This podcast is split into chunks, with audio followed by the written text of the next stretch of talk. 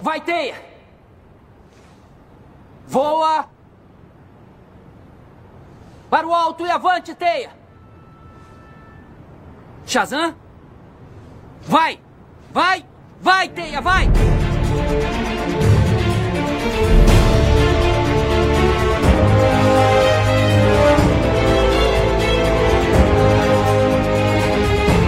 Bom dia, boa tarde e boa noite. Sejam bem-vindos a mais um episódio do Narra Trivia. E hoje quem vos fala sou somente eu, Alan Katselides. Vocês podem me encontrar nas redes sociais como arroba Alan. E a Nívia não está comigo, meio que porque eu quis me vingar, porque ela gravou o último episódio sem mim. Mas existe toda uma explicação para isso. Meu dezembro, os meus horários estavam terríveis. Para vocês terem ideia, eu me empreguei numa loja e me demiti logo em seguida. E vocês vão saber todas essas fofocas e histórias do nosso dezembro num especial que a gente vai gravar em breve, comemorando esse primeiro ano do Narratrivia. Não é um ano de Narratrivia, é mais tipo assim, fechar o ciclo de 2021. Então a gente vai fazer esse, esse compilado de, dos melhores momentos, o que, que a gente curtiu, o que a gente não curtiu, e ele vai ser gravado em breve, se preparando, uh, nos preparando para o que vai ser o Narratrivia em 2022.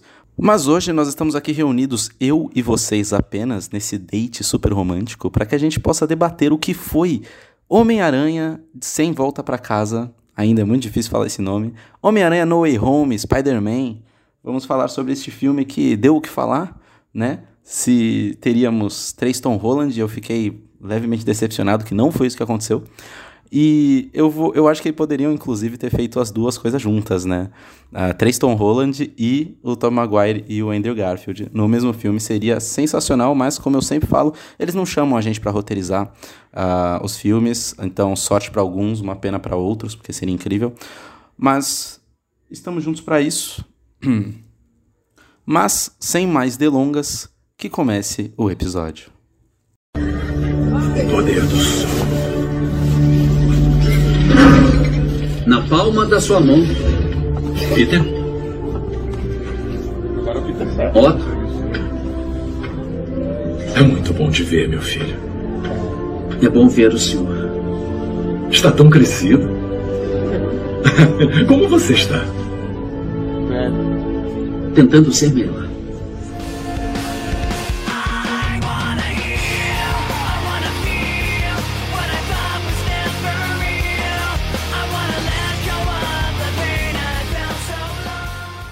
Você aí em casa deve estar se perguntando por que eu coloquei Summer I Belong para tocar num podcast sobre o Homem-Aranha.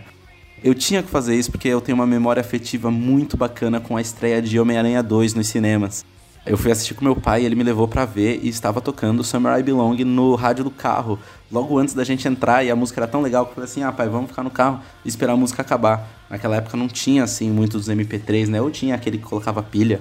Sabe qual é que parecia um enfim, eu tenho essa memória afetiva muito legal e eu, eu queria falar sobre esse momento da minha vida para falar de Homem-Aranha, principalmente porque o retorno do, do Alfred Molina como o Dr. Octopus é muito marcante para mim. O Dr. Octopus sempre foi um dos vilões mais interessantes para mim uh, do universo do Homem-Aranha, uh, porque eu era meio nerdzinho assim e eu adorava ciência na escola. E a ideia de ter um vilão que é meio dúbio e um cientista e dedicado a realizar seus, seus experimentos. Assim, a gente tá cheio desses, desses vilões cientistas meio megalomaníacos, mas o Dr. Octopus é muito interessante. E quando eu assisti o filme, ele se tornou, de fato, o meu vilão favorito do Homem-Aranha. E foi um puta acerto. Eu não sei, na verdade, inclusive isso leva a um debate muito interessante sobre spoilers, claro. Uh, se falou muito sobre a cultura do spoiler com a estreia de Homem-Aranha.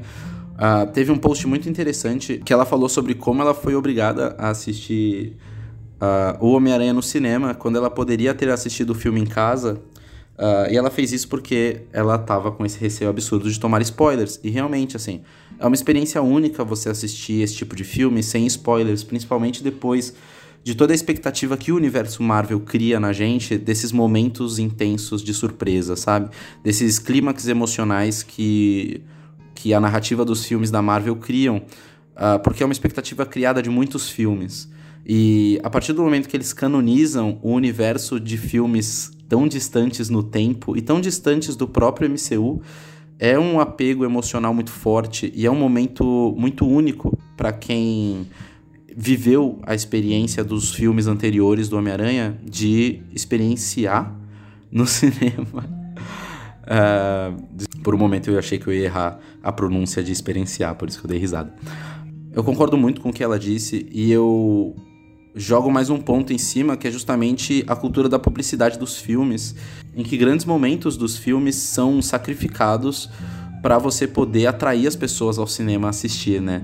Então, querendo ou não, se a gente for colocar aí num aspecto de publicidade, essa cultura dos spoilers é uma ferramenta excelente para você obrigar as pessoas a gastarem no cinema, né? Ah, existe todo esse lance do, de grandes cineastas insistirem que a experiência é no cinema e de que a arte tem que ser apreciada da maneira que ela foi feita para ser apreciada. Ah, mas é uma puta cultura elitista e também é uma puta cultura mesquinha, do ponto de que existe todo um conforto e uma satisfação de você assistir no ambiente que você criou na sua casa para você consumir essa arte, né? E, eu acho que é um ponto importante para que nós, como uma sociedade altamente cultural, assim, e, e que consome muito esse tipo de material, debata e discuta, porque eu, por exemplo, fiquei frustrado de terem revelado o Dr. Octopus assim uh, nos teasers e nos trailers, mas eu também não nego que foi um momento de muita empolgação vê-lo pela primeira vez num trailer, é, depois, né, assim, vê-lo uh, de fato pro No Way Home. Daí eu tentei tomar a decisão de fazer esse cast sem entregar muitos spoilers e falar sobre pontos uh, mais narrativos sobre o filme que não estragasse a experiência e que também fosse suficiente para eu segurar nas costas um cast todo sozinho. Uh, porque de fato é muito frustrante, cara. Eu, eu, quero debater, eu quero bater papo, eu quero que a Nívia eu quero que a Nívia discorde de mim e ela não tá aqui, tá ligado? E ela nem viu o filme. então eu não vou fazer esse cast com spoilers, mas eu quero falar alguns pontos importantes sobre a narrativa do filme, que eu acho que a gente pode debater rapidinho, e aí eu faço meio que esse cast pocket. Então a primeira coisa que eu queria falar mesmo era sobre esse conceito da cultura dos spoilers e como isso influenciou na experiência do filme, e sobre como é uma cultura relativamente tóxica e que isso é totalmente culpa da publicidade do filme. E também de alguns fãs, porque existe todo um esforço para se descobrir a narrativa do filme antes dele ser lançado. E eu acho que isso é um, uma ansiedade e um desespero desenvolvidos justamente por esse jogo publicitário de, do hype, né? E tudo bem também, é muito gostoso teorizar e é muito gostoso é, é, é, encontrar pistas nos posts e pistas nas entrevistas, e é gostoso, é uma investigação, é um meio de você passar um tempo, mas também é uma parada que tem que ser é, discutida, porque atinge outras pessoas que não querem ter sua experiência estragada e também que não querem ter sua experiência é, é, frustrada de consumir o filme da maneira que elas querem, né? É, por exemplo, cara, é, o Venom e o There Be Carnage, né? É, Tempos de Carnificina. Foi um filme que, cara, eu não assisti até agora e, sinceramente, não levei nenhum spoiler. Uh, eu fui atrás de certos spoilers porque eu quis, e isso é saudável, entendeu? Uh, outro filme também, O Eternos, cara, não tomei spoilers e procurei uh, spoilers depois. Teve o lance do, do Harry Styles e, e, e, tudo mais, que foi uma parada que, assim, também não estraga a experiência do filme em relação ao que são os spoilers de Spider-Man No Way Home. Então, uh, critico muito a questão publicitária da construção desse hype todo em relação a esses spoilers e essa obrigação das pessoas de assistirem, de assistirem o filme. Mas eu também critico muito o, a falta de respeito e a falta de educação das pessoas que assistem ao filme e sentem essa, essa necessidade absurda de contar para os outros o que aconteceu como se fosse uma experiência isolada dela que ela precisa compartilhar ou que ela precisa ter esse prazer de compartilhar essa, essa informação com pessoas que não precisam passar ter essa experiência estragada. E, e é isso. Bom, terminando de militar sobre a relação dos spoilers, vamos falar um pouco sobre o filme, tá? E eu basicamente acho que eu consigo jogar o, o assunto que eu gostaria de debater na live é, rapidamente aqui, que é o seguinte. Uh, acho Spider-Man No Way Home um filme muito bom.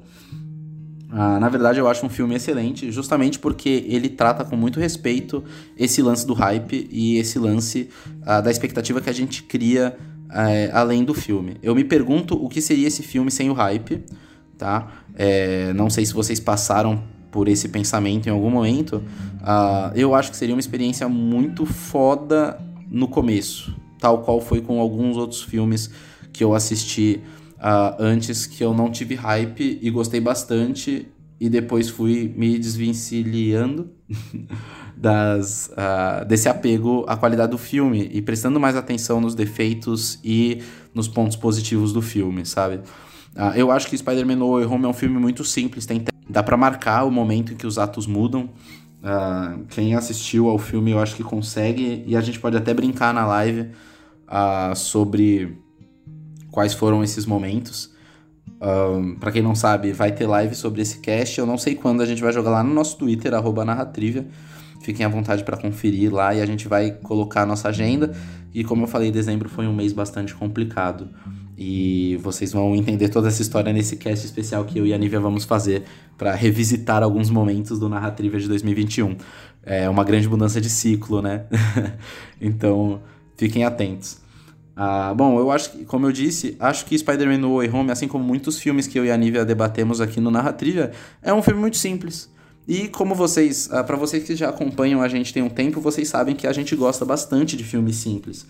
E eu gosto muito que Spider-Man No Way Home seja um filme simples, seja um filme uh, fácil de se compreender, um filme que tem resoluções simples para os seus problemas, ele não cria grandes complexidades. Uh, talvez na hora de explicar o multiverso, ele se atenta a ser muito cuidadoso na hora de explicar e funciona bem. Uh, mas eu acho que é o único momento assim onde ele tenta ser mais complexo. De resto, o filme é absurdamente simples. Ele pega muitos elementos dos outros filmes e inclui nele, uh, principalmente na jornada do Peter, porque querendo ou não, é, é uma jornada que a gente já conhece. Ao mesmo tempo, essa, essa maneira de lidar com o amadurecimento do Tom Holland como Peter Parker, né? Então seria como o Peter Parker do Tom Holland amadurece nesse filme. É uma ferramenta de roteiro muito boa. O multiverso é uma ferramenta de roteiro excelente para você amadurecer personagens que já existem. Não é? Isso é maravilhoso. A gente teve o exemplo em Loki, como o amadurecimento do Loki funciona bem, com ele revisitando outras é, personalidades dele, né? De outras maneiras. A maneira como a Sylvie ajuda o Loki a amadurecer, a gente tem aqui é, um amadurecimento do Peter Parker do Tom Holland muito legal e brincar com a metalinguagem, né? É, para quem não sabe, metalinguagem é um termo que a gente fala quando o, uma mídia é, trata da outra, né? Quando uma mídia, não, Caralho, eu não acredito que eu vou ter dificuldade para explicar isso. Calma aí, gente. Um segundo. Eu sou formado, tá? Eu vou conseguir. É, a metalinguagem é quando você tem uma linguagem falando da mesma linguagem dentro dessa linguagem. Então vamos supor, é um filme sobre um filme. Entendeu? Então você tem uma foto de uma foto, ou uma música que fala sobre música. Isso é a metalinguagem. Inclusive tem se falado muito sobre metalinguagem agora com Matrix. Em breve, narrativa de Matrix, podem anotar aí. É, porque se você assistir aos, aos, trailers de Matrix, eu espero que esse não seja um spoiler, existem momentos em que os personagens estão assistindo ao filme Matrix dentro do Matrix. E aí existem teorias de que essa Matrix, desse próximo filme do Matrix, é dentro de uma realidade onde o filme Matrix existe. Muito foda. Não tem como não hypar. Mas enfim, continuando. A maneira como os personagens lidam com essa metalinguagem de revisitar os filmes antigos uh, seja por menções ou seja por piadas onde eles falam o nome do filme é, ou frases do filme, é muito bacana para o toque emocional, mas também para usar esses artifícios narrativos para é, é, seguir a história. Então você tem a maneira como os vilões enxergam as diferentes formas dos Peter Parker. Uh, e como isso move a história é muito legal. A maneira como os personagens confiam, por exemplo, em um dos Peter Parkers e não confiam nos outros. Muito bacana também. Uh, e são todos ferramentas, são todas ferramentas muito simples, mas muito livres por conta do multiverso. Então a gente, a gente torce muito para que o multiverso seja uma ferramenta uh, bem aproveitada em todos os próximos filmes da Marvel, porque por conta da simplicidade do No Way Home, eu crio uma expectativa que os próximos filmes se permitam ser mais complexos. Porque a gente merece um pouco isso, sabe? Eu acho que a gente não. Eu gosto muito da simplicidade dos filmes, mas eu acho que os filmes podem ousar um pouco mais e ser mais complexos, tal qual foi Os Eternos, sabe? Eu acho que Os Eternos. Uh falando da- da- do ponto de vista de quem não assistiu ao filme, mas de quem leu reviews e escutou a opinião de amigos, eu acho que os Eternos são, foram uma tentativa de, de risco em questão narrativa, de você fazer uma história mais, mais amadurecida, de personagens mais complexos, com histórias mais, ah, mais dramáticas desses personagens. Ah, tudo bem que no caso do Peter Parker não cabe isso, né? O Peter ele é um personagem ah, mais simples no seu no seu core, né? No seu como é que posso dizer? No seu núcleo, né? No centro do Peter Parker, o personagem ele é simples. Isso é muito bom, cara. Eu, eu- a real é essa, assim, ó. Eu, eu não critico muito o, o filme do No Way Home, porque eu acho que ele é o filme que todo mundo precisava, sabe? Eu acho que ele é um filme que satisfaz todas as necessidades, tanto pra quem criou hype, como pra quem não esperava nada do filme, ou pra quem não viu nenhum tipo de spoiler. Acho que o filme continuaria sendo um filme de muita qualidade. É, E é aí que tá, assim, tipo. A minha única crítica ao filme é de que ele não aproveita ser mais do que ele é. Mesmo, e já, mesmo já sendo o suficiente. Em resumo, eu queria que o filme fosse mais longo. por, não só por eu gostar do filme, mas por eu achar que existem coisas ali que poderiam ser aproveitadas e que eu sei que vão ser descartadas. Principalmente com os personagens ah, de outro, dos outros universos, sabe? Com os vilões e com os próprios heróis do multiverso que aparecem. Ah, eu acredito que eles têm muito potencial para mais histórias serem contadas. E, e a resolução simples dessas histórias complexas que esses personagens trazem é uma. Não quero usar a palavra decepção. é, também não quero usar a palavra. ah, não é assim. Não, não me chateou, mas me traz um amargo no coração. Vocês entendem o que eu tô querendo dizer? Eu acho que o No Way Home é um filme simples, e isso é bom, não é ruim. Eu acho que é um filme com resoluções simples, ah, do começo ao fim, e isso não é ruim. Ah, eu acho que ele é um filme rápido, mesmo sendo um filme longo. Ah, e esse é um. Acho que aqui tá um, tá um ponto interessante pra gente discutir. É, cara, gente, é muito louco gravar sem a Nívia. Nívia, se você está ouvindo isso, eu quero dizer que eu amo você e eu quero você aqui comigo. Bom, ah, esse é um ponto interessante pra gente debater, que é o seguinte. Ah, existem filmes longos que são rápidos ah, e existem filmes curtos que são muito longos, eh, que são lentos, né? E isso é muito. Eu, eu vejo muito esse aspecto de que as pessoas acham que um filme longo é um filme chato. Ah, o lance do No Way Home é que é um filme tão simples, com atos tão bem definidos, que é como se você assistisse vários episódios de uma série longa. Ah, não, é vários episódios de uma série curta. Por exemplo, pega Sherlock, que tem três episódios de duas horas cada episódio. Ah, não sei se esse foi um bom exemplo. Ah, você pega uma série de seis episódios. como- Cara, pega o próprio Hawkeye agora, que é a série da Disney, da Marvel. A Hawkeye tem seis episódios e é uma história que você consegue acompanhar os seis episódios em um dia. É basicamente isso. Eu sinto que existe uma simplicidade episódica no No Way Home. Então você tem esses capítulos muito bem demarcados. Você tem momentos em que os episódios terminam e momentos em que os episódios começam, né? Por exemplo, sem spoiler, é um momento que já tá nos trailers. Um momento em que o Dr. Octopus aparece é um fim de, de arco de um episódio. Você entende? Você tem todo um episódio bastante estruturado do Peter correndo atrás do, do problema que ele quer resolver. E quando ele não resolve esse problema, ele acaba gerando outros problemas. E aí você tem esse momento de tipo, beleza, tem um problema a ser resolvido. Aí ele não resolveu. Agora, no próximo episódio, eu tenho dois problemas a serem resolvidos e ele não resolveu. E assim por diante, até você chegar no clímax, que seria o, o quarto ato, né? Eu acho que esse é um filme com quatro atos. Preciso reassistir para confirmar. Mas é, eu, eu sei que o começo do filme até a metade são dois arcos bem definidos. Depois você tem mais dois arcos do momento ah, em que o Ned abre o, o portal na casa dele, né? É, pra frente você tem mais dois arcos, então ele é muito episódico e eu gosto disso, mas como eu falei, eu acho que é um filme que poderia ser mais longo e ah, poderia tocar em pontos ah, também mais dramáticos. Ah, ele, ele toca em pontos emocionais e dramáticos, mas existem pontos ali que poderiam ser mais dramatizados do que realmente é no filme.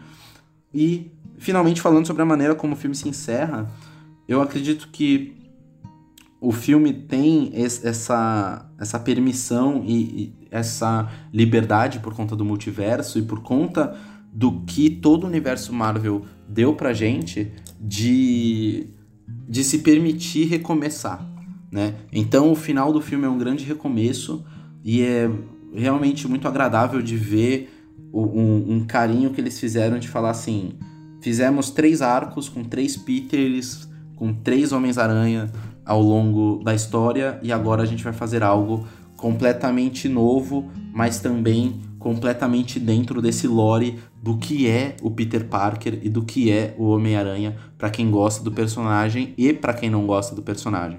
Então, minhas considerações em relação ao que é Spider-Man No Way Home, Spider-Man No Way Home é um evento cultural, é um evento, é, é, um, é uma experiência coletiva muito que, que transcende o que é simplesmente uh, um filme, o que é simplesmente uma obra de arte.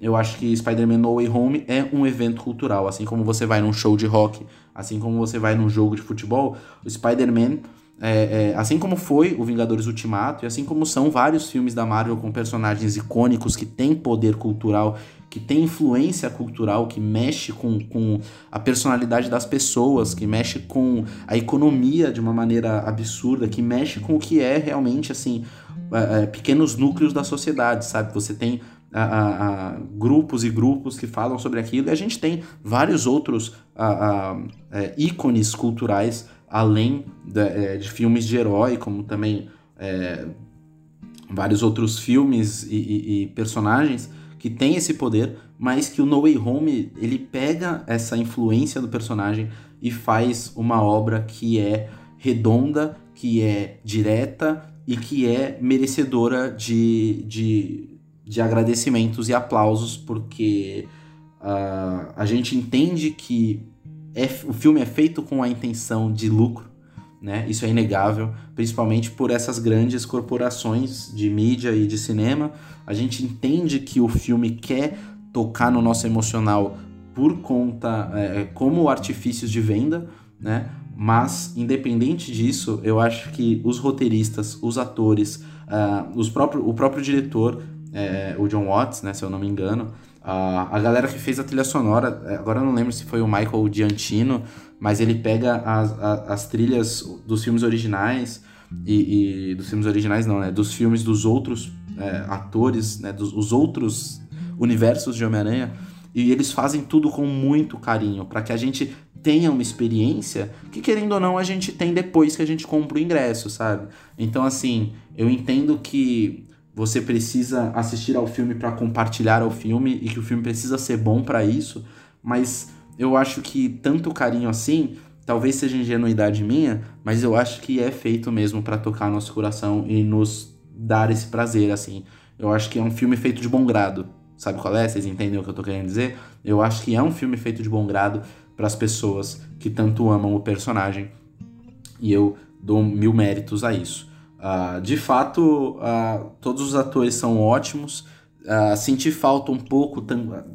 Basicamente é isso. Talvez eu toque em alguns pontos negativos na live, porque elas tocam em, em spoilers grandes do filme, principalmente com a morte de um personagem do filme que é muito boa, bastante, emocion... bastante emotiva, mas eu tenho minhas reclamações em relação a isso. Então, já que eu gravei esse cast sozinho, vai ser um cast curto, vai ser um cast pocket, vai ser um Narrativa Drops.